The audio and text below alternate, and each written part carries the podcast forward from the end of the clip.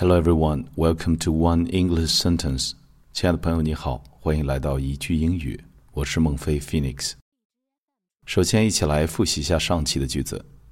你能给别人的最好礼物就是你的时间，因为你给他们你再也得不回的东西。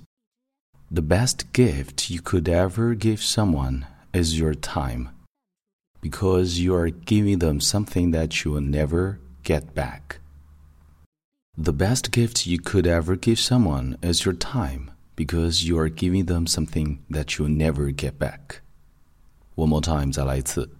The best gift you could ever give someone is your time because you are giving them something that you will never get back. 接下来一起来看今天的句子。爱与喜欢是有区别的。如果你喜欢一朵花，你会摘下它；但你要是爱它，你会每天 灌溉它。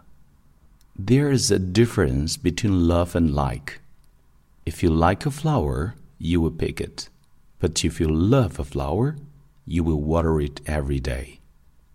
句子呢非常的简单，但是注意一下连音和略音部分。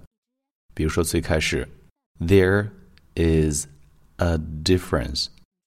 There is a difference. There's a difference between love and like. If you like a, if you like a, if you like a flower, you will pick it. Pick it. Pick it. If you like a flower, you will pick it. But if you love a flower, you will water it. Water it. 连读 water it. You will water it every day. 好，整个句子来一遍。There is a difference between love and like.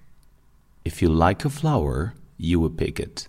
But if you love a flower, you will water it every day. There's a difference between love and like. If you like a flower, you will pick it. But if you love a flower, you will water it every day.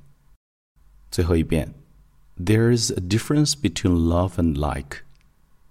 If you like a flower, you will pick it. But if you love a flower, you will water it every day. 好了，今天的剧情到这儿就结束了，记得多加练习。关注微信公众账号“英语美文朗读”，邂逅更多暖声美文。我是孟非 Phoenix，让我们下期再会。